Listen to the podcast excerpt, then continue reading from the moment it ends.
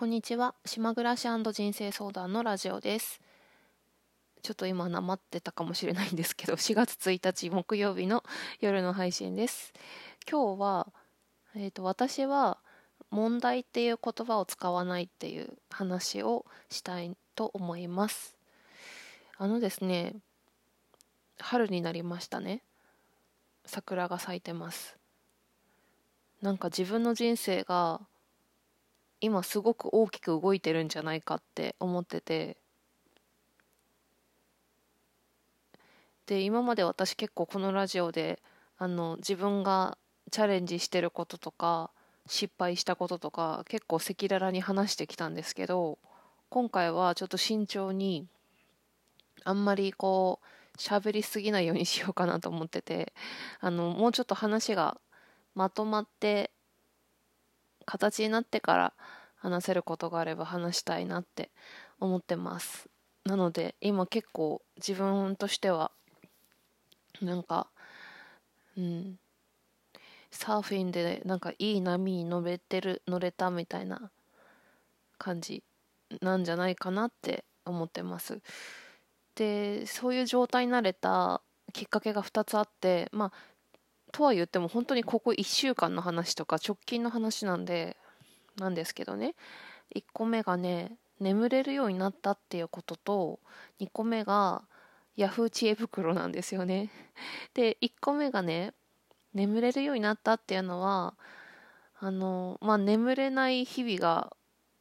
あってそれは結構何年も前からそういう時期があるんですよね。頭の中が忙しくなるとそうなんだけど。で初めて、えー、漢方薬を飲み始めて1週間前から。でそれがサイコサイコカツなんだっけ？サイコカリコツボレート名前間違ってるかもしれないけどっていうような名前の漢方薬でそれ飲み始めたらあの疲れが取れる眠りになったんですよね。とは言ってもえー、と3回目が覚めるんですけどでもねぐっすり眠れてるんです。うん。なので眠れるようになったって眠れるようになったっていうのがすごい自分にとって大きい1個。であとのもう1個は Yahoo 知恵袋ですごく私がインターネットのこの世の中匿名のネットの掲示板は怖いですけれどもそこで私が誠実にあの誰かの悩みに答えるっていう活動 活動をつい本当にここ何日か前から始めたらそれがすごく自分にとって良かったんですよね。でそれがきっかけでなんか人生が 変わり始めてるんじゃないかなって思ってます。うん、具体的になんかなんかスカウトされたとか何かうん何か新しいことを今始めたとかそういうことではないんだけど自分が動ける勇気を持てるようになったっていうことかな。うん。またいつか話をできる時にしたいと思います。それでねえーと、その問題っていう言葉を使わないっていう話なんだけど、まあ、最近またねシンクロニシティが多くてあのですね私が聞いているラジオ毎日聞いているラジオがあってでその方がおっしゃってた言葉昨日の朝に聞いてたんですけど最近朝起きて洗い物しながらその人のラジオを聞いてその後半身浴してっていう生活なんですけどその方がおっしゃってたのが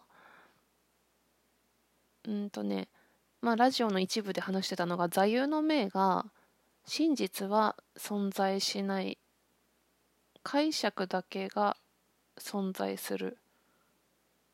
うん。ちょっと言葉がちょっと違うかもしれないけどそうそういうほぼそういう話ね。真実がなくて解釈だけが存在するっていうことを言っててで私も割と同じ考えを持ってるんですよね。うん、だから世の中はみんな自分が見たいように見てる。この世界をね。うん、それは人それぞれの過去の体験だったり価値観だったりっていうことですけどね。うん。それでうんうんそうだよねって思ってまあ聞いてて。でそしたらその日の夜にね私が寝る前に何かベッドで本をパラッと開いて寝ようって思ってうちにある私があの好きな本小森啓太さんっていう方の科学的潜在意識の書き換え方っていう本があるんですけどなんとなくそれを選んでベッドに持ってたの。そしてパラパラって開いてたらその朝のそのラジオの方と全く同じことを言ってたんですよね。ほとんどもう言葉も同じぐらい同じことを言っててでそれで私はこれを見てシンクロだって思ったの。ちょっと文章を読みますと57ページ。同じ現実はないただ解釈があるだけっていうタイトル。このように人間は意識したものしか見ていませんさらに言えば意識したものを脳内でイメージとして作り上げそれを見ているんですということはどういうことなのか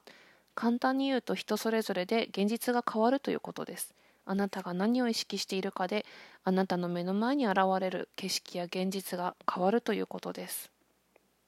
うん。あ、ごめん、読むとこ間違った。読むとこ間違って、そこからずっと飛ばしていって、それはあなたが信じていることのほとんどは真実ではないということです。あなたが勝手にそれが真実だ、現実だと解釈したことです。解釈、かっこ認識。ということで、まあ、し私たちが真実だとか現実だとか思ってることの大半は単なる思い込みですよってこの方が言ってるんですよね。うん。でこの小森さんっていう方はスピリチュアルとかそういうんじゃなくてあの量子力学科学的なその物理学をもとに、えー、そういうね、まあ、潜在意識をいい状態にしていくと人生が好転しますよっていうような話をしている人なんですよ。すごくねこれこの本おすすめでえっ、ー、となんか納得できるんですよねとにかく言ってることがそれで私はあ同じことが今日ね自分のキーワードとして2回自分に降りてきたから、まあ、何か私にへのメッセージなんだなと思って、まあ、パラパラと読んでたんだけど小森さんが言ってることがあまりにもなんかこれは私じゃないかって思うぐらいすごいもう共感ばっかりでまあ前に何度も読んでるから自分が私がこの人に影響されてそうなったっていう可能性の方が高いんですけどとにかくこの人は自分じゃないかって 思っちゃうぐらいだったのね。それででそれで読んでたらあの久しぶりにちょっと思い出したのがあってでこの本の中にですね問題っていう言葉ってあんまり良くないよって言っていて問題っていう言葉を発した時ってえーと、自分の体がですねうんとね筋力が弱まるんですよね。ですって。あんまりいい言葉じゃないんですよね。言葉ってあのいい言葉を使うありがとうとか幸せとか嬉しいとかそういうプラスの言葉を使うとうんとねうんとね あのまあ世の中でよく言いますよね。その言霊とかね。あの自分なんだろう言葉に自分の体が反応するということでいい言葉を使うと体もいい状態になるこうアルファ波が出たりとかあのインスピレーションが起きやすくなったりとかまあよく言うじゃないですかそれって。で逆もしかりでその悔しいとか悲しいとかなんバカ野郎とかなんかそういう言葉を使った時って体の筋肉が弱まるんですよね。うん、でなのでこの人が言ってるのはそのいい言葉を使うことによって潜在意識を書き換えて、えー、自分の望み通りの人生を歩めるよとかっていうことを言っているんだけどそれでね問題っていう言葉ってよくないんですよ。うん。問題っていう言葉って嫌ですよね 嫌じゃないですか問題ありますとか言われたらうんでまあその問題っていう言葉を課題っていう言葉に言い換えた方がいいよって言ってくれてるんだけどで私もうん、そう問題っていう言葉は使わないんですよね多分。このもこの本読む前からそうだったような気がするんだけど。それでね今日何の話しようかっていうとねこれなんですよ。これね言っていいかなと思ったんだけど言っていいかどうかなと思ったんだけどまあまあ時間も経ったしまあ会社名言ってないし大丈夫だろうと思って今喋るんですけどまあ私がこのラジオで2月頃に話をしていた2月3月初めうん。私がね新しく始めようと副業で新しく始めようとしていた仕事があってそれをでも実際は泣く泣くキャンセルしたんですよねその会社と契約をしないで、まあ、その辺は3月2日とか3日その辺のラジオに喋ってますけどうん。それでね私がその会社と契約しなかった理由が今から話すことではないんですけど一番の理由は自分の体がしんどくて 心もしんどくなっちゃってあのその会社の期待には応えられないっていう風になってしまったので、まあ、ちょっと今日初めて聞いた人は何のこっちゃって思うかもしれないけど、まあ、ちょっと聞いててくださいね。うん。それでね一個まあ何個か違和感ありましたけどやっぱりそうだよなって 今この本を開いて昨日思ったことがありましてあのですねその仕事っていうのは、まあ、とあるセミナーの講師の仕事で講師の仕事なんですね。これ会社名言ってないから大丈夫だと 思います。いっぱいありますからねそういう会社って。うん。うん。でねあのその会社の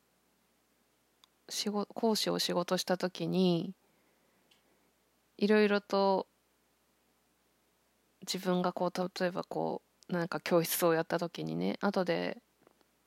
フィードバックをするんですよねその会社に、まあ、今日こういう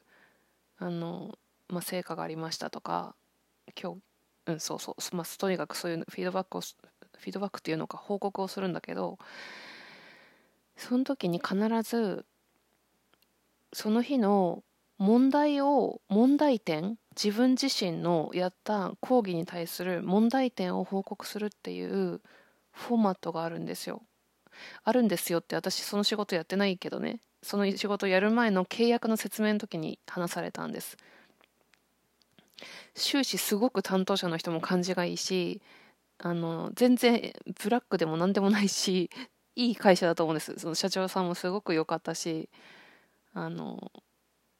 いいと思ってる。今今でも。うん。ただ自分には合わないとは思ったけどいい会社だと思います。でねその問題を必ず報告するっていうことを言われてでわざわざフォーマットまであってでその問題をね報告した後に、えー、とその会社の担当者から私に対してフィードバックをくれるっていうんですよね。意味わかります？あの講座、えっと、講師の仕事をしてお客様がいてで例えば今日の講座の中で私はお客様にあ受講生に何ですか？何だろう？受講生が私が説明してるけど なんかあんまり分かってなさそうな顔してましたとか。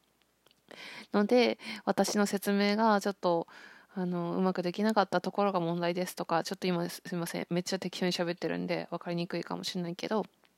何か自分で問題を探せっていうことなんですよ。自分がやった仕事に対して。で一応その講座をやることの中で目標があってうーん、まあ、次のレッスンの受注に結びつけるっていうのがあるんですよねまあそれってまあどんな会社もうんそそうですよねなんかだから1回の講座で終わらせずに次につなげるっていう目標があってでそれが受注できなかったらまあ問題というふうに言うんでしょうねその会社ではきっと。で私はねその問題を毎回毎回報告するっていうことを言われた時にめちゃくちゃ違和感っていうか嫌だなって思ったんですよねそれ。だってだってさ自分自身がやったことになんで必ず問題が起きあのあるのって思ったのねその問題がある前提問題がある必ずあるっていう前提っておかしくないですかって思って。で私それ質問したんですよちゃんと。この問題っていうのは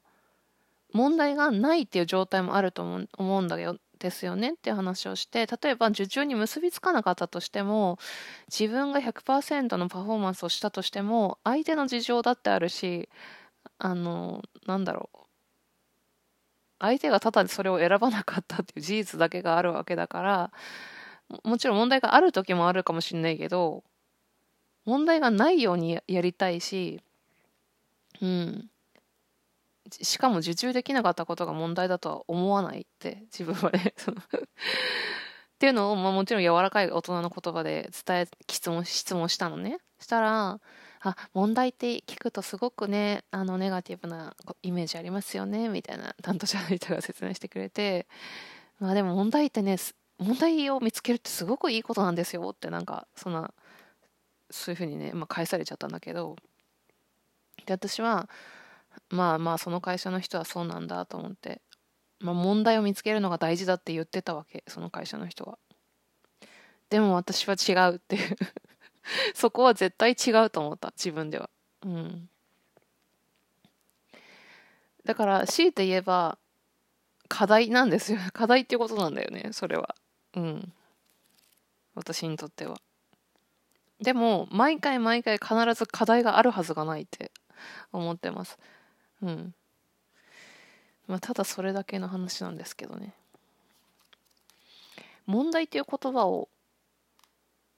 使うと自分自身にもうダメ出ししてるようなものなのであその量子力学的にも良くないっていうふうに言ってます小森さんは。なので問題を課題という言葉に言い換えましょうっていうふうに言ってるんですよね。うん、ちょっとなんか長くなってきてしまったんですけどまあちょっとそうだねそろそろ終わりますけども最後にね本当にこの小森さんの本昨日の夜もう一回読み返してびっくりしたのがこの後書きのところに書いてたのがねこの小森さんがこのこういう量子力学を学んでこういう本を書こうと思ったきっかけっていうのがあって、えーと、スティーブ・ジョブスのスピーチを初めて聞いた時に心を揺さぶられて感動して、えー、こういう本を書くようなきっかけになったっていうような話をしてるんだけど、まあ、その時に自分の会社を辞める勇気を持ってまあ、自分が望む生き方をすることができたって言ってるのね。で、このスティーブ・ジョブスのスピーチも私びっくりしたんですけど、実はちょうどその2月3月に自分がやろうと思ってた講師の仕事の準備を自分で資料を作ってた時に、ちょうど私もこのスティーブ・ジョブスのこのスピーチを引用して資料を作ってたんですよ。なので、すごいびっくりしたんだよね。ちょっとこれ、ちょっとここ読みますと、スティーブ・ジョブズのこの何のスピーチだったっけかなんかどっかの大学の卒業式のスピーチだったようなだったと思います。はい。あなたの人生という時間は限られていますだから他の誰かの人生を生きるなどという時間はないんです誰か他の人たちが考えた人生に従って生きるなどという教えにとらわれてはいけません自分の内なる声を誰他の誰かの意見で押し殺すなどということをしてはならないです。そして最も大事なことは自分の内なる声と直感に従う勇気を持つことです。どういうわけかそれらはあなたが本当はどうなりたいのか当の昔から分かっているんだから他のことは全て二の次でいい。っていうことねこれちょっと前も私ラジオで全く同じ文章これ読んだんですけどでこれに小森さんはとっても感動して会社を辞めて自分の進む道を進んだって言ってたのねで私は大変僭越ながらこのスティーブ・ジョブスのこのスピーチ見た時にあ一緒だって思っちゃった。ね 私と同じこと言う思ってるって思っちゃったんだよね。大変生意気なんですけど。そう。なので本当に私があの思ってることこれなんです。あの他人の価値観世間の価値観や社会通念とか誰かの役に立ちたいもそうだし親の期待に応えたいもそうだし人に迷惑かけちゃいけないもそうだし今会社を辞めたらあの人が大変になっちゃうとかそういうこと、うん、そういういろんなこと？それって本来の自分が思ってることですかっていうこと？だから自分が普段考えてることっていかに他人や世間に影響されてるかっていうことなんですよね。そうそうじゃなくて自分自身の内なる声を聞いて直感に従うこと。でやっぱりそれは勇気が必要なんです。でも本当は自分自身が知ってるこの間のヤフー知恵袋の回答の話でも言ったんですけど言ったんですけど会社を辞める時になんて言ったら相手を説得納得してもらえますかとかなんとこれってなんとかハラスメントですよねっていうその自分以外の他人とか社会に正解を聞くんじゃなくて自分自身で自分自身が答えを知ってるので答えを自分で見つけてそれを行動する相手に伝えるっていう勇気を持つっていうこと。うんそうなんです。でそれをするには元気でいなくちゃいけないので眠れることがとても大事。うん。20分過ぎてしまいました。ちょっと最後は Yahoo 知恵袋のあの回答みたいになっちゃったんですけどそろそろ終わりにしたいと思います。いろいろ話したいことはあるんですけどはいここまでにします。今日は、えー、問題という言葉を使わないっていう話をさせていただきました。ご清聴ありがとうございました。